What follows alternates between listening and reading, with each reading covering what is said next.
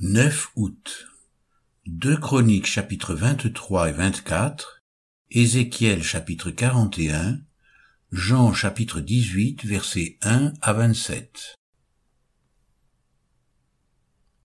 2 Chroniques chapitre 23 La septième année, Jéhojada s'anima de courage et traita alliance avec les chefs de centaines, Azaria, fils de Jérocam, Ismaël, fils de Jérocanan, Azaria, fils d'Obed, Maaséja, fils d'Adaja, et Elishaphat, fils de Zikri. Ils parcoururent Juda, et ils rassemblèrent les Lévites de toutes les villes de Juda et les chefs de famille d'Israël, et ils vinrent à Jérusalem. Toute l'assemblée traita alliance avec le roi dans la maison de Dieu, et Jéhojada leur dit, Voici, le fils du roi régnera comme l'Éternel l'a déclaré à l'égard des fils de David. Voici ce que vous ferez. Le tiers qui parmi vous entre en service le jour du sabbat, sacrificateurs et lévites, fera la garde des seuils, un autre tiers se tiendra dans la maison du roi, et un tiers à la porte de Jésod. Tout le peuple sera dans les parvis de la maison de l'Éternel. Que personne n'entre dans la maison de l'Éternel, excepté les sacrificateurs et les lévites de service. Ils entreront car ils sont saints, et tout le peuple fera la garde de l'Éternel. Les Lévites entoureront le roi de toutes parts, chacun les armes à la main, et l'on donnera la mort à quiconque entrera dans la maison. Vous serez près du roi quand il entrera et quand il sortira. Les Lévites et tout Judas exécutèrent tous les ordres qu'avait donnés le sacrificateur Jéhojada. Ils prirent chacun leurs gens, ceux qui entraient en service et ceux qui sortaient de service le jour du sabbat, car le sacrificateur Jéhojada n'avait exempté aucune des divisions. Le sacrificateur Jéhojada remit aux chefs de centaines les lances et les boucliers, grands et petits, qui provenaient du roi David et qui se trouvaient dans la maison de Dieu. Il fit entourer le roi en plaçant tout le peuple, chacun les armes à la main, depuis le côté droit jusqu'au côté gauche de la maison, près de l'autel et près de la maison. On fit avancer le fils du roi, on mit sur lui le diadème et le témoignage, et on l'établit roi. Et Jéhojada et ses fils loignirent, et ils dirent, Vive le roi! Athalie entendit le bruit du peuple accourant et célébrant le roi, et elle vint vers le peuple à la maison de l'Éternel. Elle regarda, et voici, le roi se tenait sur son estrade à l'entrée, les chefs et les trompettes étaient près du roi, tout le peuple du pays était dans la joie, et l'on sonnait des trompettes, et les chantres avec leurs instruments de musique dirigeaient les chants de louange. Athalie déchira ses vêtements et dit Conspiration, conspiration. Alors le sacrificateur Jéhojada, faisant approcher les chefs de centaines qui étaient à la tête de l'armée, leur dit Faites-la sortir en dehors des rangs, et que l'on tue par l'épée quiconque la suivra. Car le sacrificateur avait dit Ne la mettez pas à mort dans la maison de l'Éternel. On lui fit place, et elle se rendit à la maison du roi par l'entrée de la porte des chevaux. C'est là qu'ils lui donnèrent la mort. Jéhojada traita entre lui tout le peuple et le roi, une alliance par laquelle il devait être le peuple de l'Éternel. Tout le peuple entra dans la maison de Baal, et ils la démolirent. Ils brisèrent ses autels et ses images, et ils tuèrent devant les autels Matan, prêtre de Baal.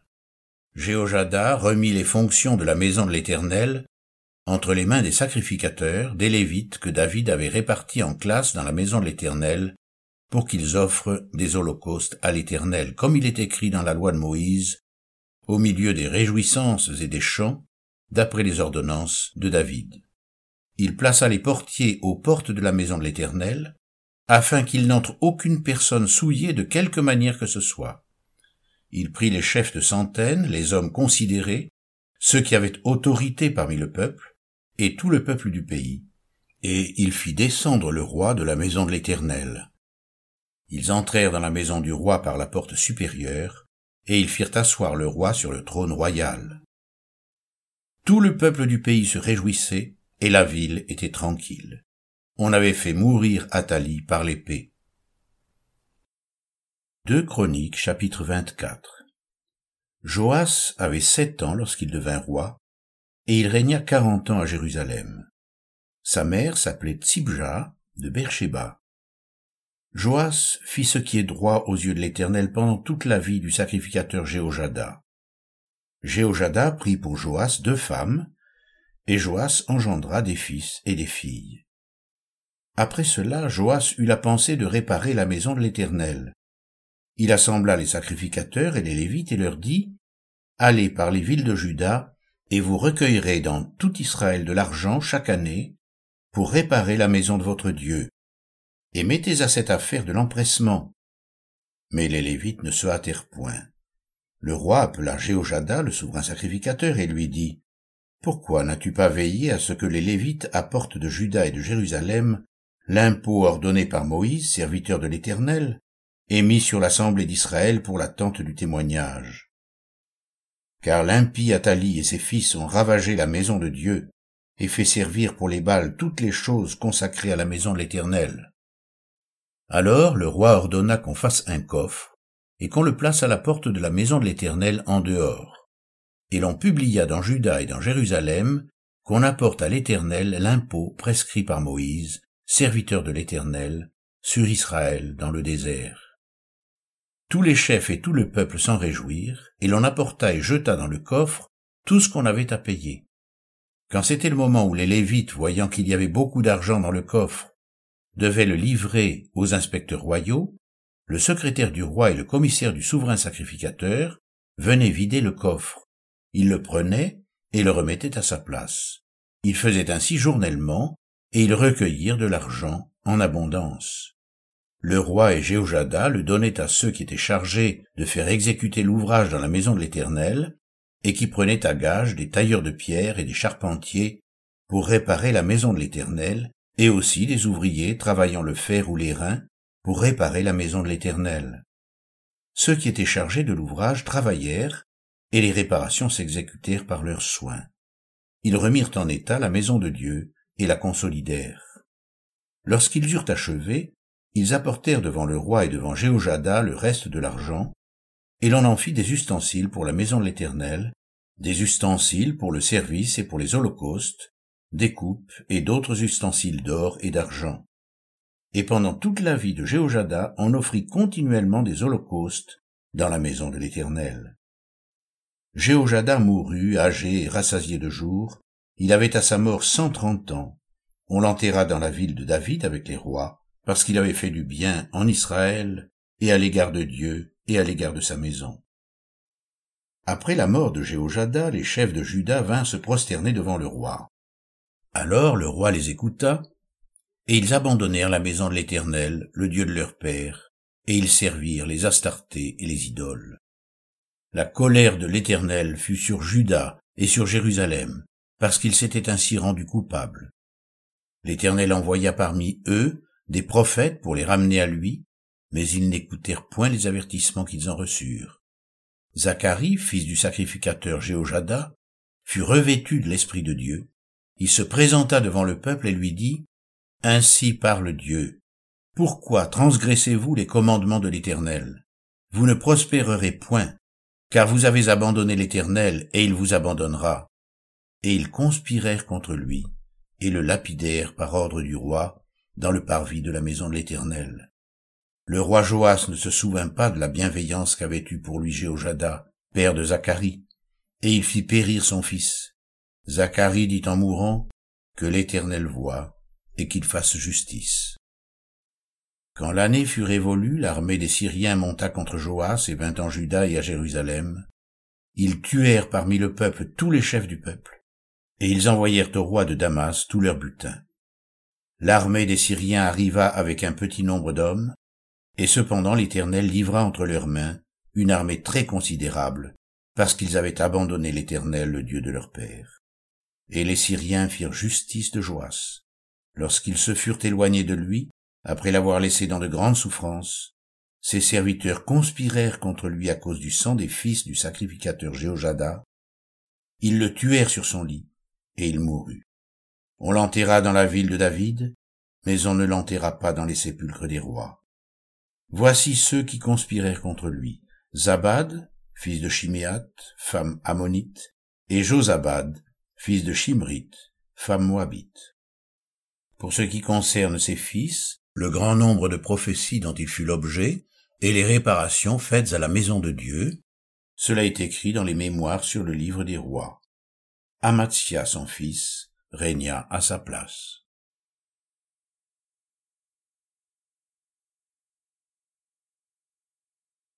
Ézéchiel, chapitre 41 Il me conduisit dans le temple, il mesura les poteaux, il y avait six coudées de largeur d'un côté, et six coudées de largeur de l'autre, largeur de la tente. La largeur de la porte était de dix coudées. Il y avait cinq coudées d'un côté de la porte, et cinq coudées de l'autre. Il mesura la longueur du temple, quarante coudées, et la largeur vingt coudées. Puis il entra dans l'intérieur, il mesura les poteaux de la porte, deux coudées, la porte six coudées, et la largeur de la porte sept coudées. Il mesura une longueur de vingt coudées et une largeur de vingt coudées sur le devant du temple, et il me dit, c'est ici le lieu très saint. Il mesura le mur de la maison, six coudées, et la largeur des chambres latérales tout autour de la maison, quatre coudées. Les chambres latérales étaient les unes à côté des autres, au nombre de trente, et il y avait trois étages. Elles entraient dans un mur construit pour ces chambres tout autour de la maison, elles y étaient appuyées sans entrer dans le mur même de la maison. Les chambres occupaient plus d'espace à mesure qu'elles s'élevaient, et l'on allait en tournant. Car on montait autour de la maison par un escalier tournant. Il y avait ainsi plus d'espace dans le haut de la maison, et l'on montait de l'étage inférieur à l'étage supérieur par celui du milieu. Je considérais la hauteur autour de la maison. Les chambres latérales, à partir de leur fondement, avaient une canne pleine, six grandes coudées. Le mur extérieur des chambres latérales avait une épaisseur de cinq coudées. L'espace libre entre les chambres latérales de la maison et les chambres autour de la maison avait une largeur de vingt coudées tout autour. L'entrée des chambres latérales donnait sur l'espace libre une entrée au septentrion et une entrée au midi, et la largeur de l'espace libre était de cinq coudées tout autour.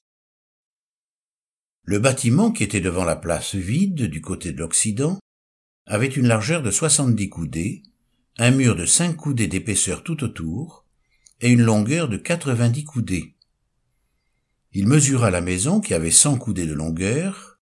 La place vide, le bâtiment et ses murs avaient une longueur de cent coudées. La largeur de la face de la maison et de la place vide, du côté de l'Orient, était de cent coudées. Il mesura la longueur du bâtiment devant la place vide à l'arrière, et ses galeries de chaque côté, il y avait cent coudées.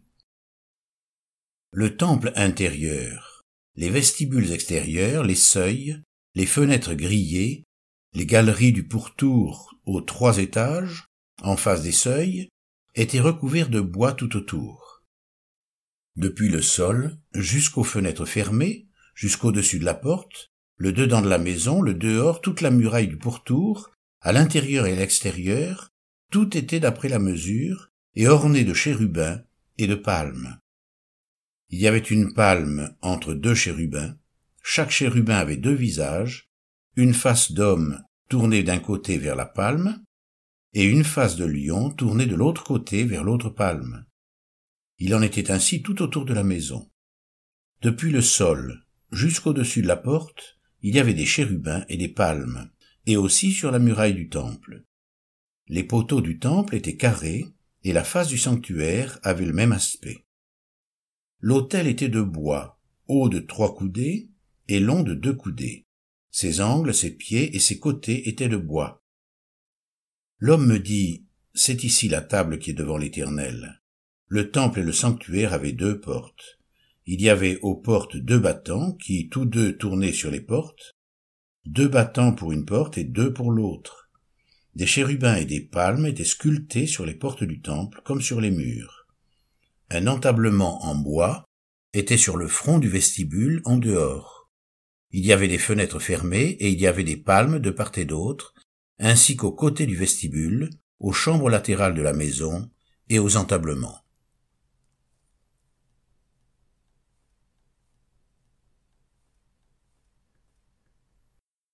Jean chapitre 18 versets 1 à 27 Lorsqu'il eut dit ces choses, Jésus alla avec ses disciples de l'autre côté du torrent du Cédron, où se trouvait un jardin dans lequel il entra, lui et ses disciples. Judas qui le livrait connaissait ce lieu, parce que Jésus et ses disciples s'y étaient souvent réunis. Judas donc, ayant pris la cohorte et des huissiers qu'envoyèrent les principaux sacrificateurs et les pharisiens, vint là avec des lanternes, des flambeaux et des armes. Jésus, sachant tout ce qui devait lui arriver, s'avança et leur dit, Qui cherchez-vous? Ils lui répondirent, Jésus de Nazareth. Jésus leur dit, C'est moi. Et Judas qui le livrait était avec eux. Lorsque Jésus leur eut dit, C'est moi, ils reculèrent et tombèrent par terre. Il leur demanda de nouveau, Qui cherchez-vous? Et ils dirent, Jésus de Nazareth. Jésus répondit, Je vous ai dit que c'est moi. Si donc c'est moi que vous cherchez, laissez aller ceci. Il dit cela afin que s'accomplisse la parole qu'il avait dite, Je n'ai perdu aucun de ceux que tu m'as donnés. Simon Pierre, qui avait une épée, la tira, frappa le serviteur du souverain sacrificateur, et lui coupa l'oreille droite. Ce serviteur s'appelait Malchus. Jésus dit à Pierre, Remets ton épée dans le fourreau. Ne boirai-je pas la coupe que le Père m'a donnée à boire? La cohorte, le tribun et les huissiers des Juifs se saisirent alors de Jésus et le lièrent. Ils l'emmenèrent d'abord chez Anne, car il était le beau-père de Caïphe, qui était souverain sacrificateur cette année-là. Et Caïphe était celui qui avait donné ce conseil aux Juifs il est avantageux qu'un seul homme meure pour le peuple. Simon Pierre, avec un autre disciple, suivait Jésus. Ce disciple était connu du souverain sacrificateur et il entra avec Jésus dans la cour du souverain sacrificateur. Mais Pierre resta dehors près de la porte. L'autre disciple, qui était connu du souverain sacrificateur, sortit, parla à la portière et fit entrer Pierre. Alors la servante, la portière, dit à Pierre, Toi aussi n'es-tu pas des disciples de cet homme? Il dit, Je n'en suis point. Les serviteurs et les huissiers qui étaient là avaient allumé un brasier, car il faisait froid, et ils se chauffaient. Pierre se tenait avec eux et se chauffait aussi.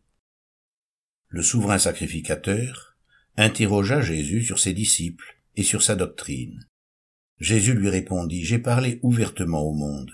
J'ai toujours enseigné dans la synagogue et dans le temple, où tous les juifs s'assemblent, et je n'ai rien dit en secret. Pourquoi m'interroges-tu? Interroge sur ce que je leur ai dit, ceux qui m'ont entendu. Voici, ceux-là savent ce que j'ai dit. À ces mots, un des huissiers qui se trouvait là donna un soufflet à Jésus en disant, Est-ce ainsi que tu réponds au souverain sacrificateur? Jésus lui dit, Si j'ai mal parlé, explique-moi ce que j'ai dit de mal, et si j'ai bien parlé, pourquoi me frappes-tu? Anne l'envoya lier à Caïphe, le souverain sacrificateur.